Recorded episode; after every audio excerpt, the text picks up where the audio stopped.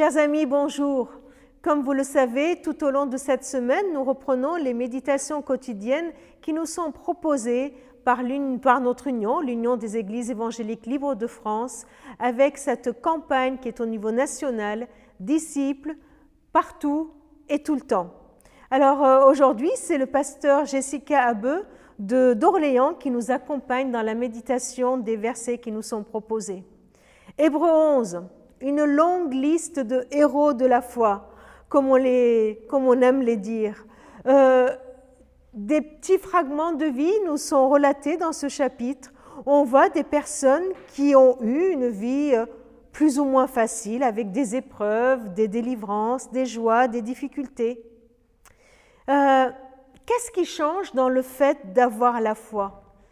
Est-ce que cela nous garantit une vie facile, faite de délivrance assurée face à toutes nos difficultés L'exemple de vie de ces personnes nous montre qu'il n'en est pas ainsi.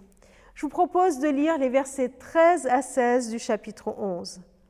C'est dans la foi que tous ces gens sont morts.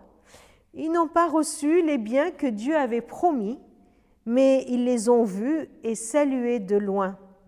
Ils ont ouvertement reconnu qu'ils étaient des étrangers et des gens de passage sur la terre. En reconnaissant cela, ils montrent aussi clairement qu'ils recherchent un pays qui serait le leur. S'ils avaient pensé avec regret à celui qu'ils avaient quitté, ils auraient eu l'occasion d'y retourner. En réalité, ils désiraient un pays meilleur que celui-ci et, et qui se trouvait dans les cieux. C'est pourquoi Dieu n'a pas honte d'être appelé leur, Dieu. En effet, il aura préparé une cité. Qu'avaient-ils en commun tous, ces personnages de l'Ancien Testament, les héros de la foi?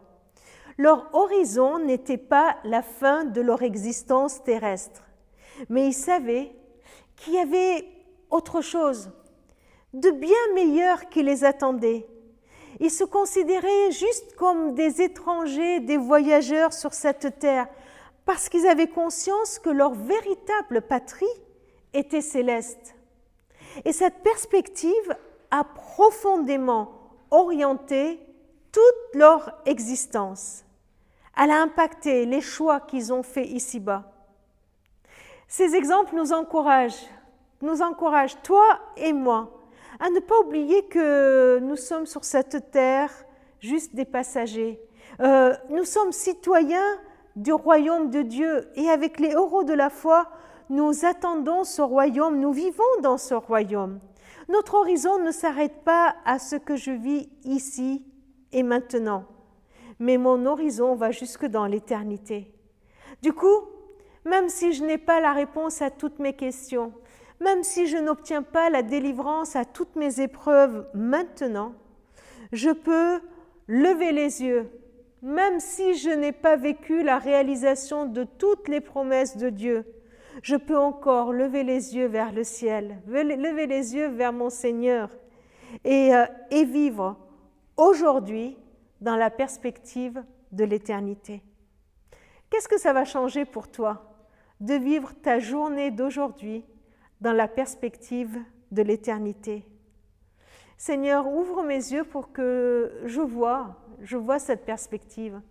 Ouvre mes yeux, Seigneur, pour ne pas que, que je considère ma vie uniquement avec ce que je vis ici-bas, mais que je puisse te regarder toi et voir la réalisation de tes promesses qui vont être là certaines.